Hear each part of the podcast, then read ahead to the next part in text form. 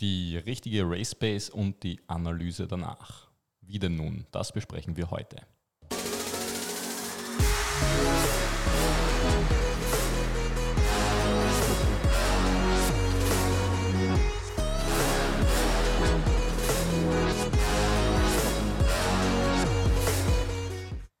Ja, herzlich willkommen. Nach Sausis eleganter Radiostimme melde auch ich mich zu Wort. Der Mario ist auch mit dabei. Grüß euch. Heute geht es um das Thema ja, Pacing, Wettkampf, Nachanalysen und so weiter. Ähm, es hat sich jetzt einfach in dem ja, doch sehr erfolgreichen und voluminösen Frühjahr ähm, so manche Erkenntnis ergeben und wir haben ja letztes Jahr schon äh, ja, eigentlich mehrmals irgendwie angesprochen, dass wir von den Pacing-Vorgaben irgendwie wegkommen wollen, die wir lange Zeit irgendwie gemacht haben, ähm, mehr in Richtung äh, selbstständiges äh, auf den Wettkampftag einrichten ja, oder einstellen und die Bedingungen quasi in einen Kontext rücken und ähm, das Rennen quasi ad hoc gestalten zu können.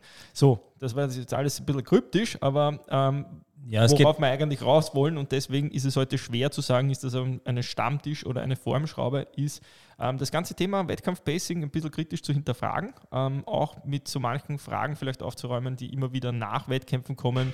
Was kannst du oder was könnt ihr aus den Wettkampf-Files rauslesen und so weiter? Um all das soll es heute gehen. Ähm, wird kein reines Formschrauben-Thema, weil es ist einfach mit vielen Anekdoten und wahrscheinlich Erfahrungen ähm, ja, bestückt. Darum. Genau, äh, die Frage wirft, wird natürlich immer oft aufgeworfen, äh, vor allem wenn es in die Richtung Lang- oder Mitteldistanz geht, äh, welche Pace, welche Leistung soll angestrebt werden im Rennen. Und klar, natürlich wird auf ein gewisses Ziel hintrainiert und das Ziel ähm, beinhaltet dann auch gewisse Intensitätsvorgaben, die dann am Wettkampftag abgerufen werden können, sollten. Ja. ja? Ähm, aber wie der Gary schon gesagt hat, mh, das Ganze muss man natürlich immer in einer Range betrachten. Am Wettkampftag kann viel passieren. Man sollte diese Leistung, die man sich antrainiert hat, abrufen können, aber trotzdem flexibel bleiben. Ja, ich glaube, es wird auch manchmal überschätzt. Also Götter sind wir auch keine und in die Zukunft schauen kann auch keiner. Das, was wir an Pacings erarbeiten oder errechnen können, sind, ich will nicht sagen jetzt der Laborbedingungen, aber nahezu. Ja, also das heißt, die Wettervariable, die ist wie es der Name schon sagt, erstens einmal eine Variable und obendrein noch äh, kommt die individuelle Anpassung ans Wetter dazu. Das heißt beispielsweise Hitzerennen, auf sowas reagiert jeder komplett anders. Ja, den einen macht es gar nichts aus, der ist vielleicht sogar noch sogar ein bisschen stärker und den nächsten haut sprichwörtlich aus den Latschen. Das heißt, da irgendwie ein, ein allgemeingültiges Konzept zu entwickeln, ist nahezu unmöglich. Und genau dafür sollte eigentlich die antrainierte Form und die damit einhergehendes ja, Selbstsicherheit eigentlich da sein, dass man auf genau diese Bedingungen am Renntag dann ähm, vernünftigerweise. Ja, andere Variablen sind ganz bestimmt auch noch die Tagesverfassung. Das ist was, was man auch nicht wegdiskutieren kann. So gut das Tapering dann vielleicht auch schon funktioniert im Vorfeld oder schon ausgetestet wurde.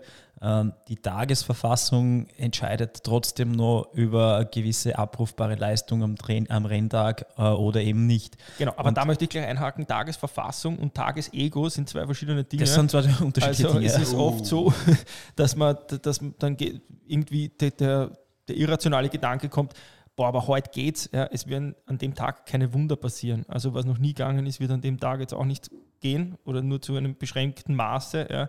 Ähm, das, das sehe ich sehr kritisch und dafür ist natürlich immer dieses, diese Pacing-Vorgaben waren ja im Groben eine Art Lebensversicherung, gerade auf der Langdistanz, dass man sagt, okay, man kommt mit einem vielleicht nicht 100% ausgereizten Wert ins Ziel, aber mit einer Leistung, die einen soliden Marathon oder einen wünschenswerten Marathon ermöglicht. Ähm, da muss man sagen, das ist sicher eher ein Safety-First-Gedanke mit einem Pacing, ähm, weil man eben an, an, dem Renntag sehr wohl noch da die, den ein oder anderen Watt rauskitzeln kann, wenn man merkt, es funktioniert wirklich gut.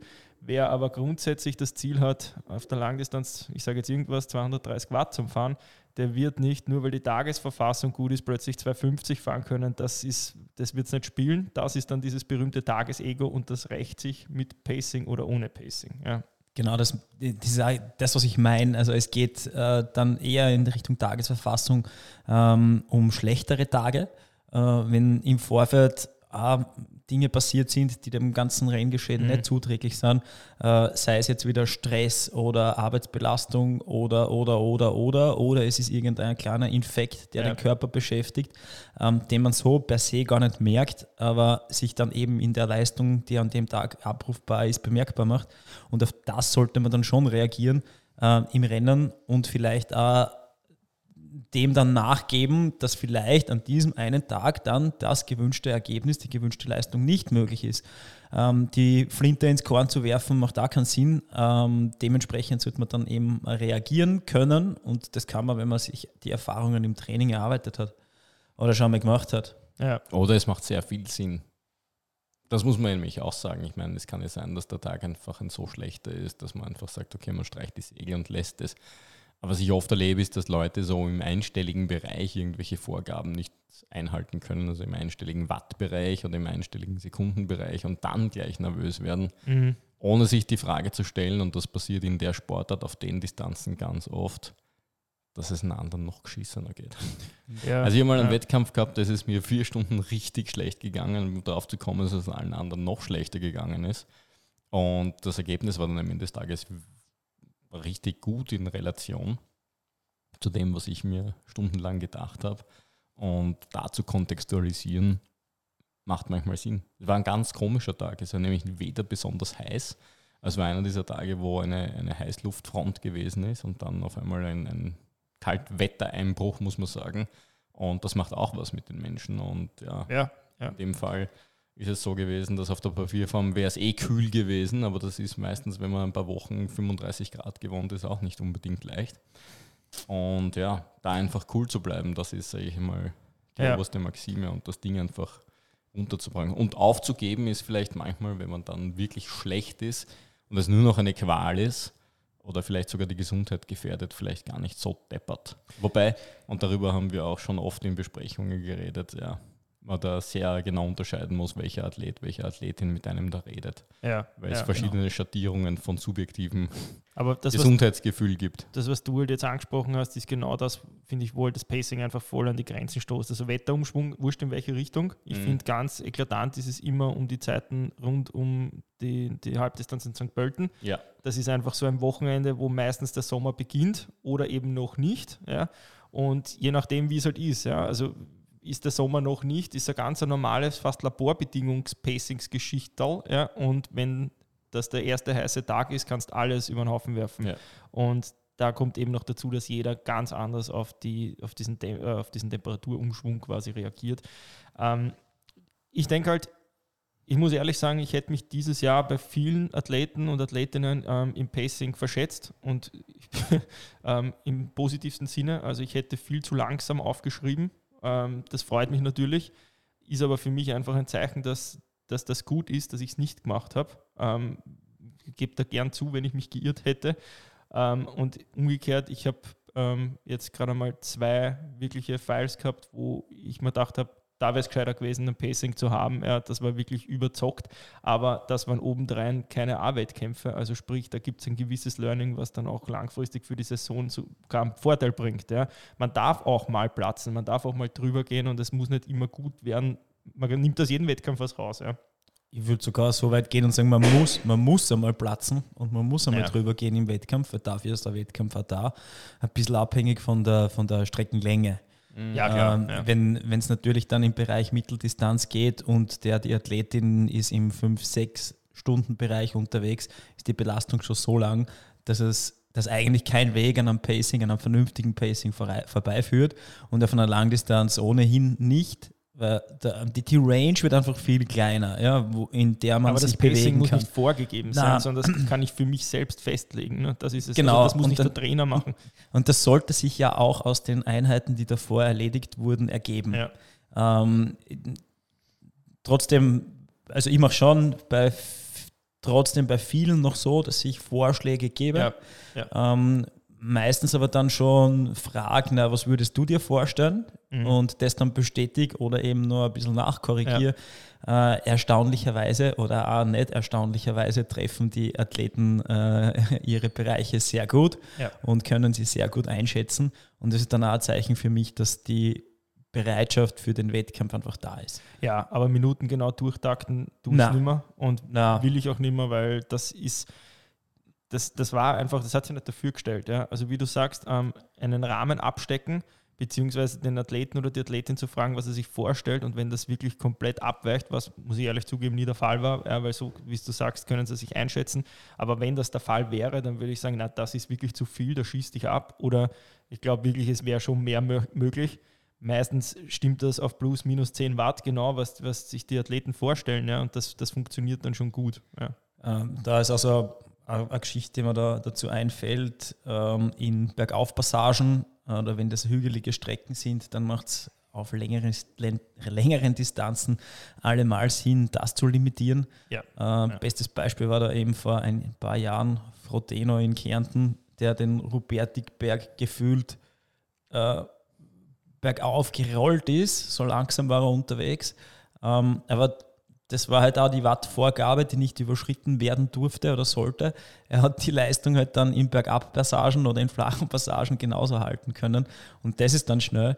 Ähm, Ja, weil nicht, die drei Kilometer bergauf am Roberto, Genau. sondern die 30 danach bis nach Klagenfurt, Genau. die sind halt, wo die Zeit und die sind ausschlaggebend Ja. und nicht die paar Minuten da bergauf. Ähm, raufkommen tun alle. Mhm. Äh, die Frage ist nur, wie viel Körner kostet es und wie lange braucht man dann, um sich davon zu erholen. Oder man muss sich gar nicht davon überholen, äh, erholen und kann gleich weiterfahren. Ähm, das gilt beim Laufen ganz gleich. Äh, wenn da Steigungen sind und man die richtig drüber drückt, muss man es ganz absolut auf die Leistung bezogen sehen. Ähm, kann das sehr gut mit dem Rad, Radfahren vergleichen. Die Leistung schnellt in Bergaufpassagen nach oben, wenn man einfach die Pace halten möchte, die Geschwindigkeit halten möchte. Und es geht in beiden Fällen nicht gut.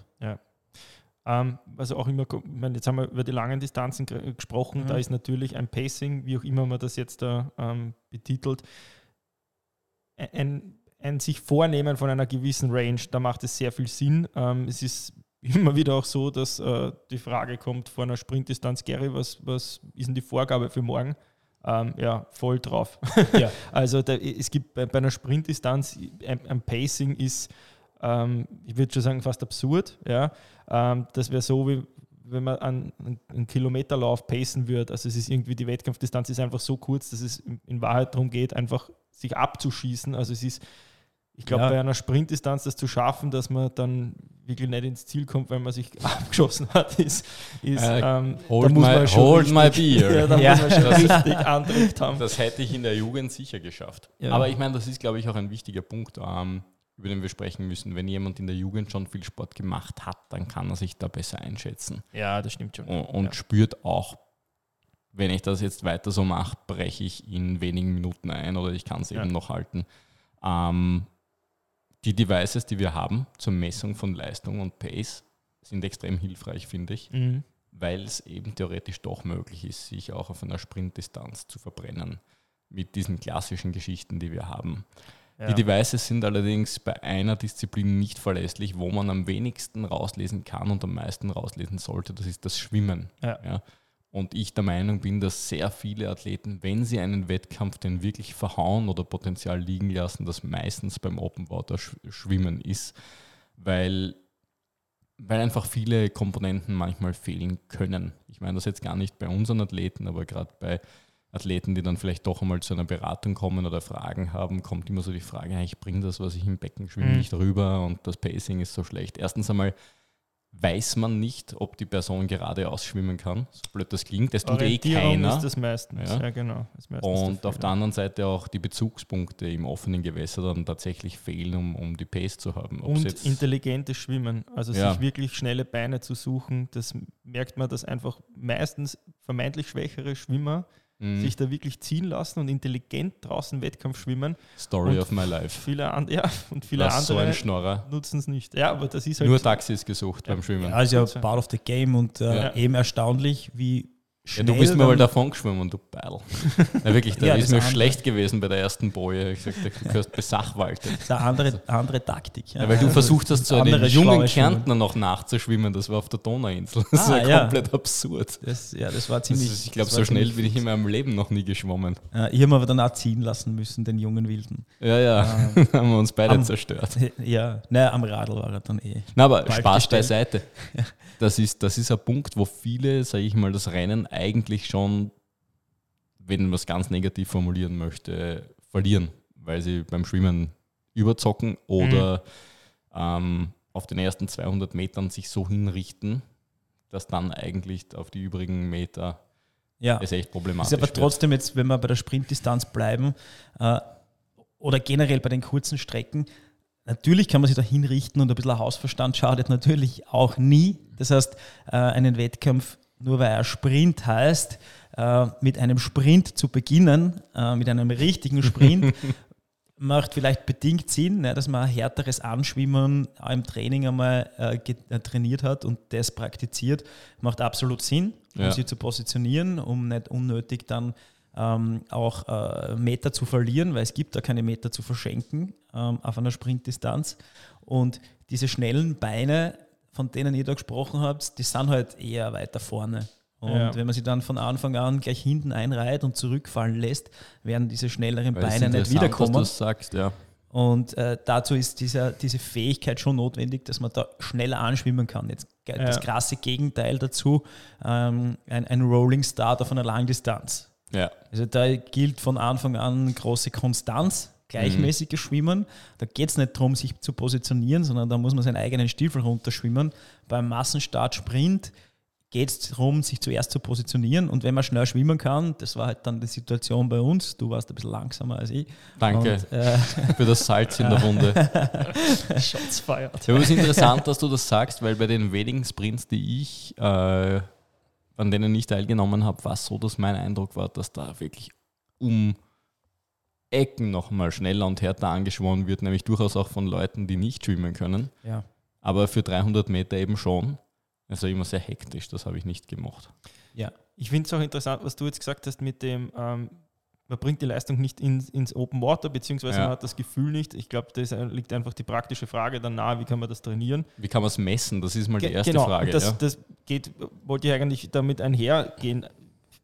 Wie du schon gesagt hast, ein Device draußen ist nicht nutzbar, ja, Ja. weil du kannst nicht während dem Schwimmen auf die Garmin schauen und selbst wenn es dann weißt, du schwimmst gerade 1,24 am 100er, Ja, Schwimmen dir ist nämlich ja. deswegen ein Phänomen. Ich habe in Bodersdorf zum Beispiel beim Schwimmen oft verhaut und ich war ein ganz passables Treibholz, aber interessanterweise, es waren immer, die guten Schwimmer sind immer vorne.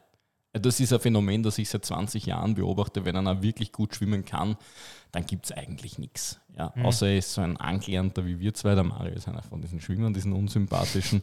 Da gibt es noch ein paar andere, aber bei all denen, und das ist eben die überwiegende Mehrheit, ist es oft schwer zu messen und, Mhm. und, und da Analyse zu betreiben, weil das, was der Garmin oder welches Gerät auch immer ausspuckt beim Pacing, ja eigentlich wertlos ist.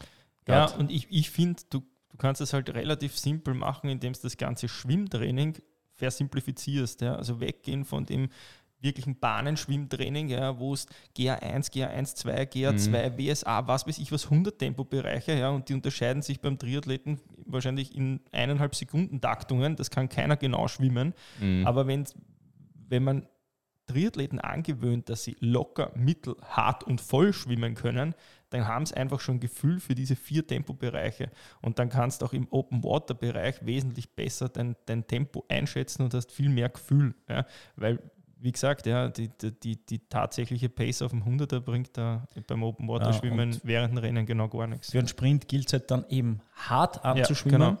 und dann in ein mittleres äh, Tempo zurückzuschalten, weil wir müssen, trotzdem vor, müssen uns trotzdem vor Augen halten, dass 750 Meter als im Schwimmen, im reinen Schwimmen als Langstrecke gilt. Ja, Also ja. das ist nicht dann so im Mhm. nächsten Augenblick vorbei, sondern das kann sich ganz schön zahlen. Mhm. Ähm, und wenn man da zu lang in dem harten Bereich bleibt, geht es sich halt einfach nicht aus.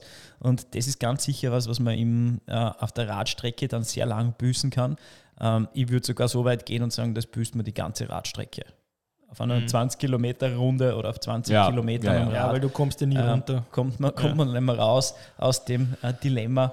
und äh, beim Laufen ist es dann einfach zu spät, um die Kastanien aus dem Feuer zu holen. Ja. Ähm, dementsprechend, ja, wie du gesagt hast, Sausi, beim, beim, vor allem bei einem Sprint kann man das Rennen ähm, beim Schwimmen verlieren. Äh, gewinnen auch, ja, wenn man, wenn man schnell genug ist und sich absetzen kann. Äh, und das auch bei Windschattenverbotsrennen. Ja. Und äh, je länger dann die Distanz wird, umso unwichtiger äh, wird es da hart anschwimmen zu können, äh, sondern da geht es dann wirklich darum, möglichst hohes Tempo, möglichst lang und effizient zu halten. Ja. Äh, von der olympischen Distanz ist es vielleicht schon noch, noch ähnlich, zum, ähnlich zu äh, der Sprintdistanz, wobei 1500 äh, sind dann schon äh, mit dem Doppelten wirklich anders ja, zu schwimmen. Das stimmt, das stimmt. Ähm, ja, also ich, ich glaube, was das Pacing angeht, ähm, ist die, das Credo oder die Message rüberkommen, ähm, wo wir einfach noch einmal sagen wollen, damit mit Nachdruck in den spezifischen Trainingseinheiten und jeder von euch hat die irgendwo auf einem Plan, ob er sich die selber schreibt oder völlig egal. Man trainiert im Laufe der Zeit immer spezifischer auf einen Wettkampf hin. Gewöhnt euch in der Zeit an, euch einfach während dem Training zu hinterfragen, wie fühlt sich das gerade an. Ähm, einfach auch einmal selbst die Frage stellen, wenn man irgendwelche 20 Minuten Radintervalle hat, kann ich das Tempo auf 40 Kilometer gefühlt fahren? Könnte ich das länger fahren? Bin, falle ich nach 20 Minuten vom Rad? Einfach ein bisschen Selbstreflexion betreiben. Und das hilft im Rennen ungemein, weil man dann weiß, was man kann. Ähm, vielleicht, wenn ihr keine Sätze mehr dazu habt, kommen wir zum Training, äh, zum, zum, zur Wettkampfanalyse im Nachhinein. Auch da kommen laufend Fragen was wir eigentlich aus so einem mhm. Pfeil rauslesen können. Ich würde da mal sagen, wir greifen gleich das Thema vom Schwimmen auf. Ich bin einmal unendlich dankbar, dass es diese Files gibt. Ja. ja. Und jede Datenmenge, die wir zur Verfügung haben, macht uns die Arbeit leichter, weil früher war es eigentlich kaum möglich, objektive Daten zu bekommen. Ja, ja ohne man hat nur in, in Relation ja. zu anderen Teilnehmern irgendwie messen können. Genau. Dann kann man jetzt mhm. auch noch, klar, vielleicht auch, wenn man so eine Platzierung schaut äh, oder die, die Leistung einstufen möchte, ähm, machen. Aber äh, ansonsten helfen die Hard Facts natürlich ja. ungemein. Und dann äh, unter anderem auch der Vergleich von der Vorgabe oder der Empfehlung, der, die man ausgesprochen hat, zu dem, äh, was dann tatsächlich abgeliefert wurde im, im Rennen, ähm, an Pace, an Wattleistung. Äh, ja.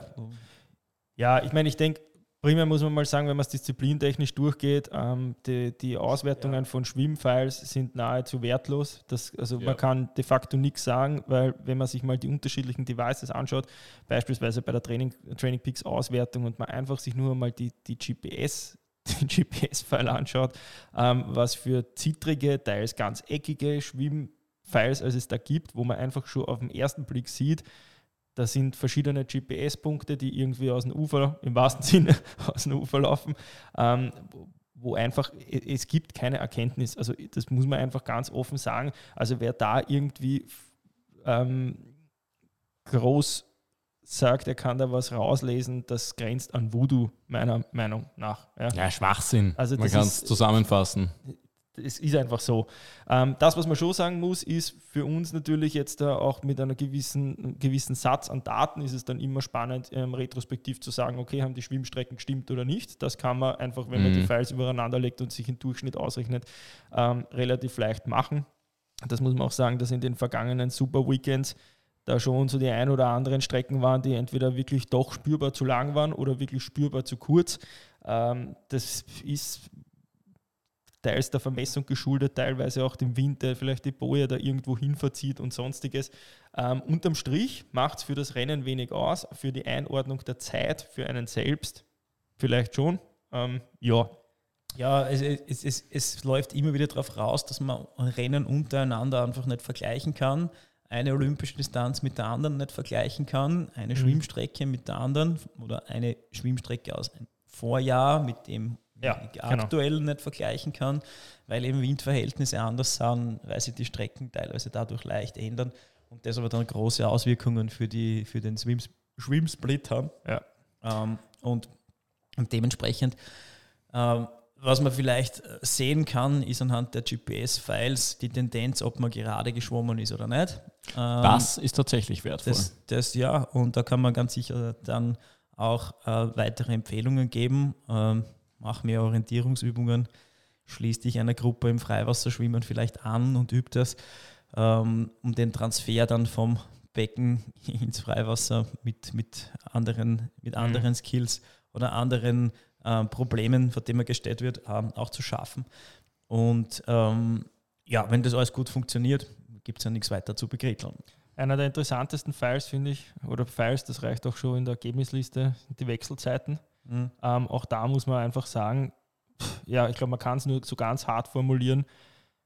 Eine Viertelstunde in der Wechselzone zu brauchen auf einer Mitteldistanz ist ein Wahnsinn. Ja, also das, was man da herschenkt an hart ertrainiertem Leistungsvermögen, ähm, mal abgesehen von der Frage, die mich da immer begleitet, wo ich was mich frage, was macht man in der Zeit? ähm, da geht sich einiges aus. Ja, ich meine, also eins muss man sagen, für irgendwelche Magen-Darm-Infektgeschichten und so, ja, das, das, ist natürlich selbstverständlich, aber diejenigen, die eigentlich aus einem guten Radsplit und nachher einen guten Laufsplit draufhauen und in der Wechselzone ähm, wirklich, das sind Ewigkeiten, Ewigkeiten verbringen, mhm. da muss man echt sagen, hinterfragt euch, was, was da falsch läuft. Ja? Weil da ist geschenkte Zeit, die liegen bleibt. Ja? Ähm, das, was du schon andeutet hast, was, was um, um ein Radpfeil oder auch nachher ums Laufen geht, und das ist wirklich interessant in der Nachanalyse. Ähm, einerseits natürlich zu vergleichen, okay, das ist jetzt eher für uns Trainer interessant, würde sich das mit der Vorgabe decken, die man getan hätte. Ja? Und da kann man dann ehrlich und selbst reflektiert sagen, na, da hätte ich mich verschätzt. Ähm, zu langsam oder zu schnell. Wünschenswerterweise hätte man zu langsam angegeben. Ähm, was ich aber wesentlich interessanter finde, ist vor allem im Hinblick auf die Diagnostiken, die wir jetzt gemacht haben in der letzten Zeit, dann die Wettkampfergebnisse in den Kontext zur Diagnostik zu rücken und sich einfach ähm, die Frage zu stellen, hat der Athlet sein Potenzial ausgeschöpft? Und das ist eine ganz spannende Sache. Und da merkt man, ähm, wie groß die Diagnostikschraube ist und war, an der man da drehen kann, da ist echt viel möglich und da kann man dann auch wirklich ganz genau Rückschlüsse drauf ziehen. War das ein gutes Rennen oder war es kein gutes Rennen? Jetzt ja. ganz individuell bemessen natürlich. Und erstaunlicherweise oder wieder nicht erstaunlicherweise decken sich dann die Vorgaben, die man mit die man Athleten aus einer Diagnostik gegeben hat, äh, viel besser mit den, ja. mit den Wettkampfergebnissen. Also die sind viel mehr in der Lage, im Großteil die äh, Leistungen, die vorgegebenen Leistungen, die empfohlenen Leistungen umzusetzen. Ja. ja, das stimmt. Weil man es einfach auch dann durch die Leistungsdiagnostik besser einschätzen kann und äh, besser, besser festmachen kann. Ja, ich denke, da hört im Prinzip die Wettkampf-Nachanalyse eigentlich schon im großen mhm. Rahmen auf. Das, was natürlich dann immer ganz individuell ist, ist, wenn ein Wettkampf wirklich komplett in die Hosen gegangen ist, wo man dann einfach wesentlich genauer hinschauen kann, darf, muss, soll ähm, und einfach die Fehler sucht. Beispielsweise, wenn es beim Laufen einfach kompletter Saft ausgeht, was ist da passiert, dass man sich mal den Wattpfeil ein bisschen geglätteter anschaut, sich die Leistungsspitzen anschaut, Variabilitätsindex, Normalized Power im Verhältnis halt eben zur, zur Average Power setzt, sich die Trittfrequenz massiv anschaut bei Anstiegen und so, also gerade jetzt auch bei den, bei den ähm, selektiven Wettkämpfen, die waren, Waldviertler Eisenmann oder auch Apfelland-Triathlon, wo wirklich Höhenmeter drinnen sind, wo Spitzen, wo Technik gefragt ist, da kann man dann Problemlösung betreiben. Ähm, würde ja. ich jetzt in einer normalen Wettkampfanalyse, wenn alles geflutscht ist, nicht, sondern da würde ich dann wirklich primär einfach versuchen zu schauen, ist das Potenzial ausgeschöpft worden, war man weit drunter, dann ist natürlich die Frage zu stellen, wieso. In neun von zehn Fällen ist es ein, äh, ein Ernährungsfehler, also sprich einfach zu wenig ähm, Energie zugeführt worden, ist das Positive, muss man sagen, es ist eigentlich leicht zu beheben, vor allem in der heutigen Zeit, wo es tausend verschiedene Sportnahrungsmittel gibt, die man durchprobieren kann irgendwas ist immer dabei, was funktioniert. Ähm, ja, aber da ist, da ist, denke ich, das meiste Potenzial. Ja, äh, bei gut funktionierenden Wettkämpfen oder gut funktionierenden Systemen ist ja immer die Frage, warum äh, Probleme generieren, wo es keine gibt. Mhm. Das heißt, da äh, Files zu gen genau zu zerlegen und eben Fehler zu suchen, wo eigentlich keine sind, ja. ist unnötig. Und man sollte da, glaube ich, viel besser den Erfolg und den Moment äh, des Erfolgs genießen und die Energie mitnehmen für das weitere Training, das dann eh wieder fordernd wird, wo, wenn neue Ziele, weitere Ziele anstehen, anstatt äh, da wieder auf ähm, ja, den Schwächen herumzuhacken, wenn es denn da welche gibt oder wenn man welche generieren möchte. Ja, Und ähm, ja, wenn ein Wettkampf komplett in die Hosen geht, Ernährung das eine, das andere sind immer so Parameter, wie eben, wie gestresst bin ich angekommen beim Wettkampf, Mhm. wie war die, unmittelbare Vorbereitung, Salzverlust. Ähm, oder wenn es eben komplett in die Hosen geht, mh, vielleicht ist da gesundheitlich Genau. doch ja. etwas nicht äh, ganz auf Schiene. Das heißt, der kleine Infekt, der irgendwo noch ähm, im Körper arbeitet und einfach keine Höchst Höchstleistungen zulässt. Ja, ja. Und auch das soll passieren, ja, das kann passieren. Generell solltet ihr euch aber immer die Frage stellen, auch da, ähnlich wie beim Pacing, wir haben nur beschränkte Daten zur Verfügung und jeder kann sich mal so einen Pfeil anschauen. Also wir werden da nie irgendwelche Wunder rauslesen können. Ähm, mich erinnert das immer, ich habe auf der Uni mal eine Vorlesung gehabt, da ist gegangen um, um einen, um einen ähm, Schriftexperten quasi. Ja? Also der, die haben Schriften analysieren können und, und ob das Fälschungen sind und sonst was.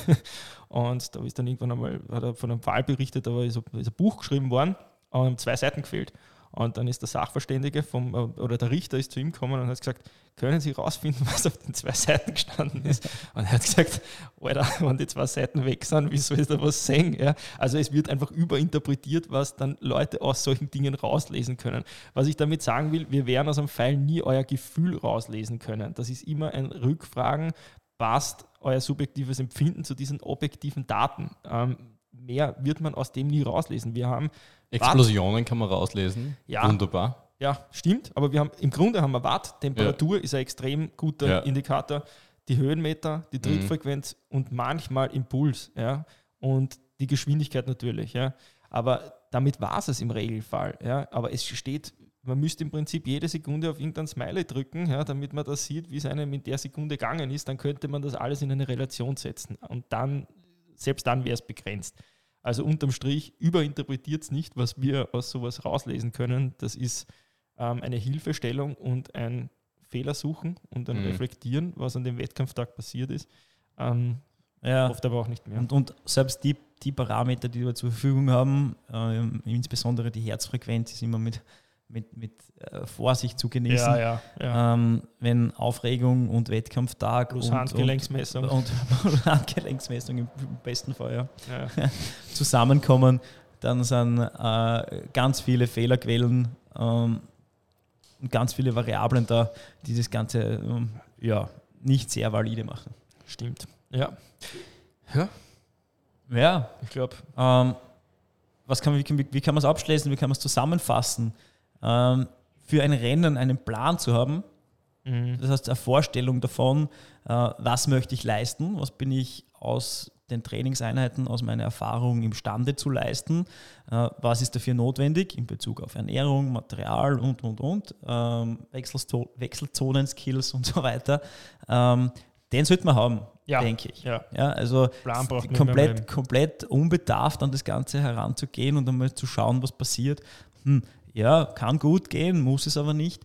Für Ähm, einen Testwettkampf ist manchmal gut. Einfach mal rein ja. und draufballern und schauen, was geht. ja, aber ich, ich meine da, eher so- ich mein da eher so Geschichten wie ähm, die Verpflegung soll trotzdem stehen, aber so am Wettkampf die- oder die Verpflegung die, schon. Ja, das ja. Material soll trotzdem äh, äh, gut, gut in Schuss sein. Ja? Mhm. Ähm, in der Hinsicht einen Plan haben und eine Vorstellung, äh, wo möchte ich hin, äh, in Bezug auf die Richtung vom Schwimmen und so weiter. Ja? Ähm, und dann sollte es funktionieren. Ja. Dann sollte vorab so viel für Training passiert sein, dass man auf jede, fast jede Situation im Wettkampf eine Lösung hat, ja, stimmt. einen Lösungsansatz. Und hat. vielleicht noch zu dem, zu dem Thema nach dem Wettkampf. Ähm, je länger die Wettkampfdistanz war, desto mehr kann man natürlich aus einem Pfeil rauslesen, ist klar. Ähm, bei einer Sprintdistanz ist mitunter schwierig, vor allem wenn es wirklich eine flache Strecke ist und es geht ums Zeitfahren, dann ist das ganz schnell abgehandelt. Ähm, bei einer hügeligen Langdistanz denkt man einfach einmal an solche Sachen wie Lanzarote oder sowas, da kann man sicher sehr viel rauslesen. Ähm, da macht es auch Sinn, den, den Pfeil zu analysieren. Ganz genau geht es sicher eher dann ums Fehlersuchen, wenn mal wirklich was in die Hosen gegangen ist.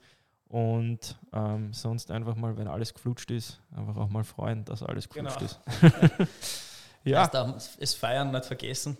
genau. Und dann haben wir auf den Erfolg. Das mit dem Freuen ist ganz schwierig. Ja. Nein, das meine ich ernst. Ich habe jetzt irgendwie vom Eisenmann die Ergebnisliste gesehen. Mhm. Und ich bin jetzt erst drei, vier Jahre, nachdem ich überhaupt aufgehört habe mit dem Wettkampfsport, mich über, in der Lage, mich über die Ergebnisse von damals zu freuen. Nein, weil ich alles überanalysiert habe. Ja, Und mir, man verkopft sich, ne? Ja, Ja, es, ja. es war komplett nach, eigentlich schon wieder Schaß, eine Minute liegen lassen. Mhm. Und jetzt das erste Mal komme ich drauf, ich war ja gar nicht so langsam. Passt Mhm. eh. Und, und das kommt vielleicht erst später. Also Ja, freut sich auf die Freude. Vorfreude auf die Freude. genau. Schöner Abschlusssatz. Du freust, du freust dich ja nur, was du das jetzt nicht mehr könntest. Womöglich. In diesem Sinne, danke fürs Zuhören. Dankeschön. Viel Spaß bei den kommenden Wettkämpfen. Best gut. Bis zum nächsten Mal. Ciao, Baba.